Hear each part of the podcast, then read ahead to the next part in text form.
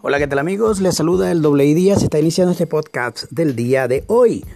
Hoy es eh, viernes 12 de marzo del año 2021.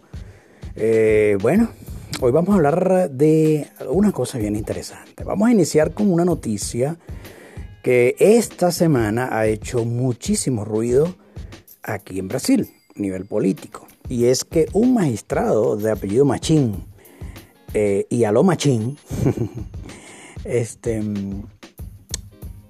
absolvió a Lula de todo cargo penal. O sea, Lula está libre, totalmente libre de toda culpa.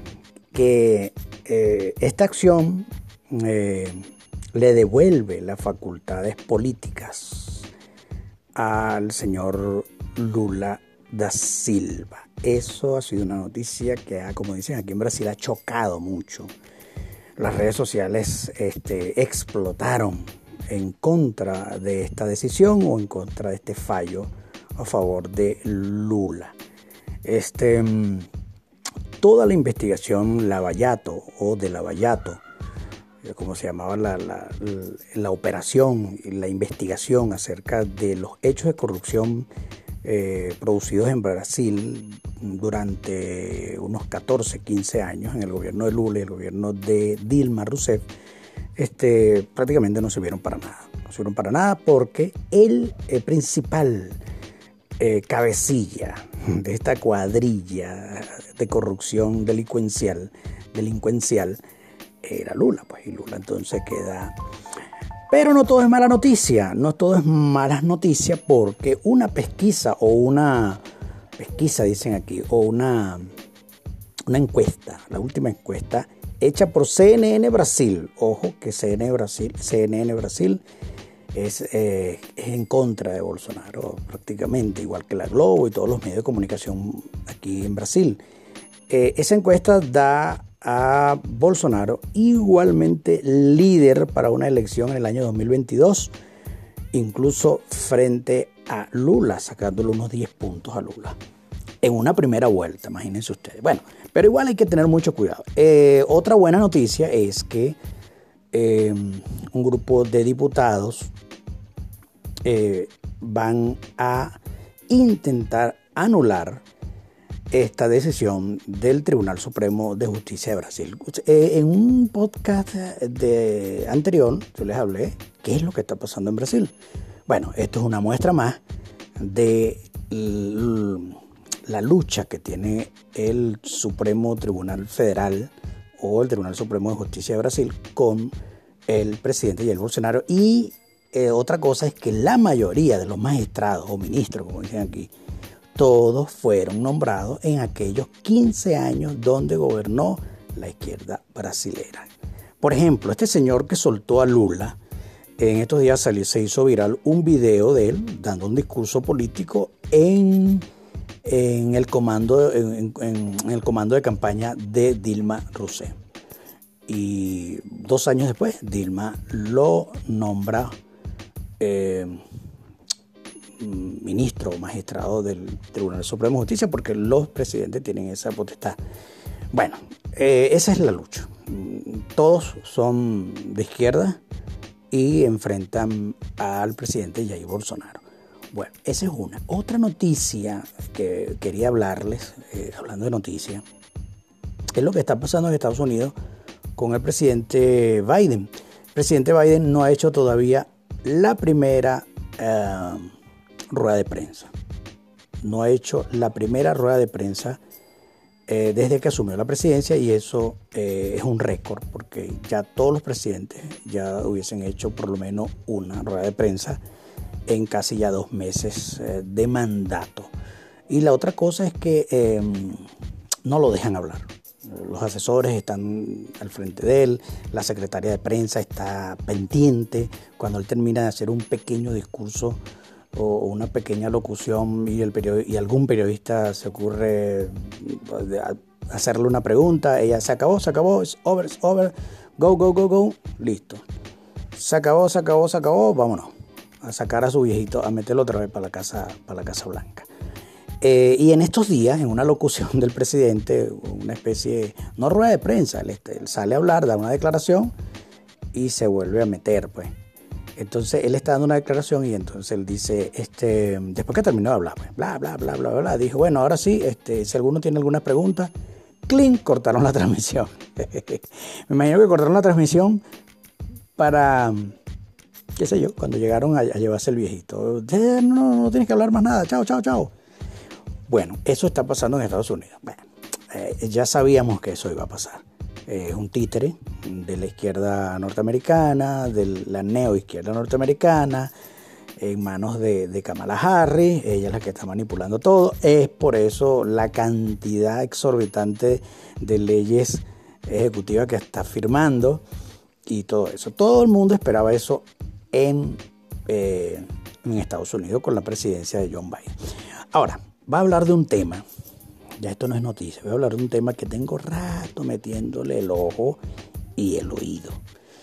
Eh, el término, o la frase, el término, no sé, políticamente correcto. ¿Qué es lo políticamente correcto? Mucha gente hablando de eso. Antes eso era una cosa, un discurso de la gente de izquierda. Por cierto, si no lo sabía, una frase que viene de la izquierda más rancia que haya existido en el planeta y es la del Lenin, por allá en la Unión Soviética en 1917, comenzó a hablarse de lo políticamente correcto. Bueno, ya en los años 80, 70, 80, en, justamente en Estados Unidos, los, los partidos o los demócratas bien inclinados hacia la izquierda comenzaron a hablar de lo políticamente correcto. Ahora, ¿qué es lo políticamente correcto que ahora es eh, Vox Popular. Todo el mundo habla, los medios de comunicación, las iglesias, todo una cosa. Lo políticamente correcto yo lo defino como eufemismo. Al final es eufemismo. Por ejemplo, eh, no se le puede decir negro a una persona, sino afrodescendiente. O persona de color, leí por ahí. Eh, no se puede decir indios, sino eh, originarios, este, X, así. Mm, bueno, eso es más o menos en, ese término. Y los, eh, los, los neoprogresistas o los movimientos feministas, estos movimientos eh, LGTB, Y, 7 y Z, eso que tienen un poco de letra, o los colectivos gay, todo eso, ellos manejan mucho eso eh, de lo políticamente correcto. Ahora, a mí lo que me da tristeza, a mí lo que me, llama mucho la atención es la gente que habla, eh, cristianos hablando de políticamente correcto. Ojo, yo no estoy diciendo que sea malo, aunque tampoco veo nada malo que alguien me diga negro, por cierto, yo soy negro. No, no, es más, me sentiría ridículo si alguien me dice, hey señor, afrodescendiente. ¿Entiendes? porque ahorita es un insulto, ahorita pueden parar un partido de béisbol, de fútbol, no sé qué, si alguien le dice negro a otro. Bueno, eh, en estos días también, que yo se los hablé, eh, les hablé por aquí, eh, un jugador uruguayo, Cavani, mm, felicitó a un amigo le diciéndole gracias negrito, o algo así, felicitaciones negrito, algo por un gol, algo así, y bueno, fue un escándalo. bueno, lo que sí eso es, eso es políticamente correcto. O sea, no es, no es correctamente o políticamente correcto decirle negro a una persona. Bueno. Por cierto, a los venezolanos en el extranjero nos dicen veneco. Bueno, eso no es políticamente correcto. Ok, pero eso de verdad a mí no me ofende. Por cierto, hay una campaña de la gente, Beneco, venezolano, Beneco, el que le gusta reggaetón y vallenato, venezolano, el que le gusta no sé qué. De verdad lo veo tan, tan acomplejante o tan acomplejado, no sé, a mí no me importa. Es más, la raíz o, la etimología de la palabra Beneco es un venezolano o un colombiano que vivía en Venezuela o un colombiano o un hijo de colombiano y venezolano. O mm, una pareja de colombianos que se fue a Venezuela, tuvo un hijo y ese hijo viaja anualmente a Colombia para visitar a sus abuelos y los les decían veneco, ah, porque tú eres vene y colombiano. Entonces, eh, eh, es, de ahí viene la palabra veneco. No, no le veo. Si me dicen venezolano, men. Ahora, si me dicen una grosería, eso es otra cosa. Si me dicen un insulto, es otra cosa. Porque no, no, es lo mismo que te digan veneco a que te digan piazo de veneco.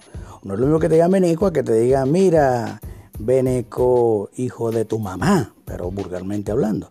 Eso sí es un insulto. No es lo mismo que te digan, eh, para mi negro, que mira, negro, desgraciado ya eso sí es un insulto. Pero bueno, la gente es muy sensible y lo políticamente correcto ha hecho que la gente sea más sensible aún. Ok, voy con la iglesia. Mm, si, si nos vamos con la línea de lo políticamente correcto, la iglesia no podrá decir pecadores, ni pecado. ¿Entiende? Si nos vamos por ahí, la gente, el pastor, si, nos vamos a una ley, porque el, tema no es, que, no es que yo lo diga o no lo diga, el tema es que los progresistas quieren que todo esto se convierta en ley. Así como es ley casarse dos hombres y dos mujeres, así como es ley una mujer que pueda ir a un hospital a abortar. Entonces ellos quieren que todo es una dictadura del neoprogresismo. Entonces, ¿qué pasa? Si llegan a implantarse esa dictadura, bien de verdad que sea prohibido, incluso penalizado, eh, decir algo políticamente incorrecto. Mm, entonces el pecado. De hecho ya empezó a llegar. Hay pastores que hablan de la falla, no que no les gusta decir pecado. Porque nosotros fallamos. Porque si usted está y falla, no, no, no, no. Si usted peca, si usted eh, le falla a su esposa, No, si usted peca siéndole infiel a su esposa, eso es lo, lo doctrinalmente correcto. Entonces, ¿por qué le estoy diciendo esto? Porque, eh, mis hermanos, de verdad, de verdad hay que ponerlos las pilas, hay que estar pendientes, hay que estar pendientes que este tipo de cosas se meta en la iglesia. Y comenzamos a suavizar, comenzamos a usar eufemismos y entonces, mientras más suave y más eufemismo se use, la persona no va a ser confrontada en el caso de tu del pecado, sea, sea cual sea el pecado. Pero se tiene que hablar con claridad. Ah, sí, hay cosas que políticamente correcto eh, tienen su validez, pues. Por ejemplo, aquí, aquí en Brasil, eh, por ejemplo, en Venezuela, desde hace mucho tiempo, antes de lo políticamente correcto, a nosotros nos daba medio un poquito de miedo decirle a un indio indio. E, eso, eso nos lo enseñaron a nosotros. Entonces nosotros decimos indígena. Indígena. La gente no dice indio. Aquí en Brasil no se dice indígena. Y, existe la palabra indígena. Aquí se dice indio. Y lo dicen con, normal, normal. La gente dice, no, porque la población india o los indios de Brasil, tal, tal, tal cosa. No es un insulto. Bueno, hasta ahora, no vaya a ser que los sensibles progresistas salgan con, algo de lo políticamente correcto. Yo tenía una, una, una, compañera de trabajo que era indiecita, una señora. Y yo le decía a la india, una vez le decía, mira India, o la India, mira, no, dale esto a la India. Pero porque ella me decía mi enano. Enano India, enano India. Yo no tenía ninguna cosa. No, no, no era venganza, sino que fue confianza. Me decía, enano, y empecé a ir a India. Entonces un día una muchacha, una, compañera de trabajo, me escuchó diciéndole India a la señora y se quedó así, ay, tú no repetes. Y, entonces la señora me dice, no, a mí me dicen India en mi familia. A mí, a mí me conocen como la India en mi familia. O sea, mis hijos, mis tías, mis sobrinos, mis primos me dicen India. Bueno, e, esa es la Venezuela que teníamos, pues. Mm.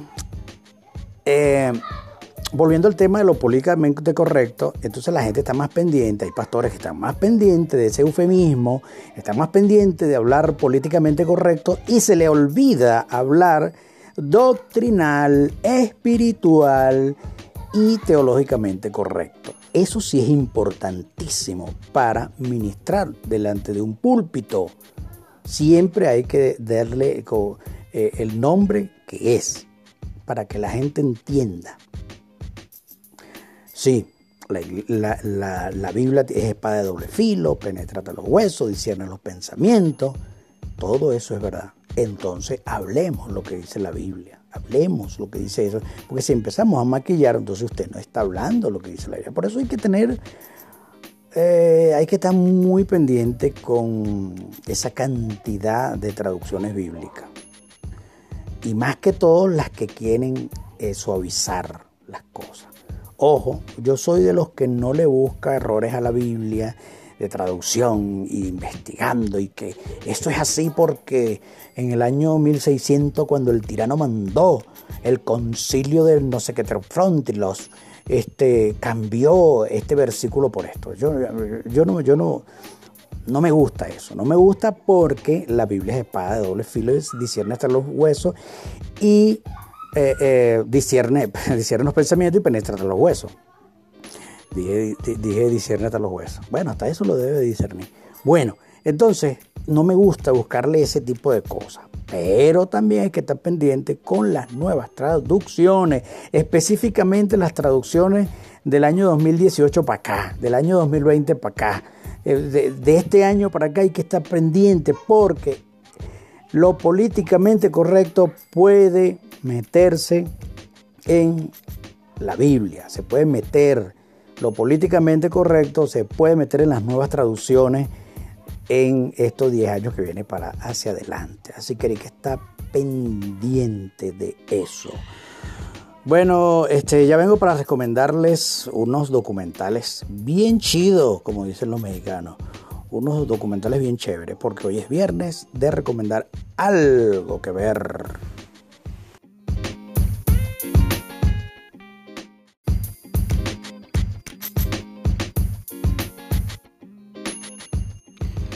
Ok, como es viernes y los viernes siempre les recomiendo algo, algo que ver, voy a recomendarles dos documentales que están en Netflix. Eh, por cierto, eh, Netflix anunció que iba a hacer algunas medidas ah, para aquellas personas que comparten la cuenta con amigos, vecinos. Me parece una ratada completamente, porque, en fin, eh, se está pagando el dinero. Yo sé, yo sé que esto se ha prestado más que todo en Venezuela. Bueno, no, en todas partes. Eh, pero mm, se ve mucho en Venezuela, yo no lo he visto aquí. Eh, vender pues las pantallas o vender, porque cada cuenta, yo, yo todavía no he entendido eso. Cada cuenta tiene derecho a, a verse simultáneamente en tres pantallas, en cuatro, no sé cómo es la cosa. Yo sé que mi cuenta yo se la comparto a mi esposa. No nada, y ella y yo vemos eh, en cada teléfono. Pero bueno, este, vienen medidas para frenar eso. No me parece, me parece algo, como dije antes, una ratada. Ok, eh, los, dos, eh, los dos documentales. Uno se llama El caso de Cintoya Brown. Ok, la sinopsis es así. Es una jovencita, es, es, un documental. Y si es un documental es basado en la vida real. Entonces es una jovencita que en el año 2004 asesinó, una jovencita de 16 años, asesinó a un tipo. Ella era una prostituta juvenil, eh, estaba siendo comandada por un proxeneta que era su novio. Este, esas cosas súper raras y, odiosas que suceden en el mundo. Y bueno, ella en defensa propia, dice ella, mató al, mató al, al tipo, al cliente. Ok. La muchachita la meten preso y le meten cadena perpetua. Ok, yo creo que fue una injusticia meterle cadena perpetua. Alerta de spoiler aquí.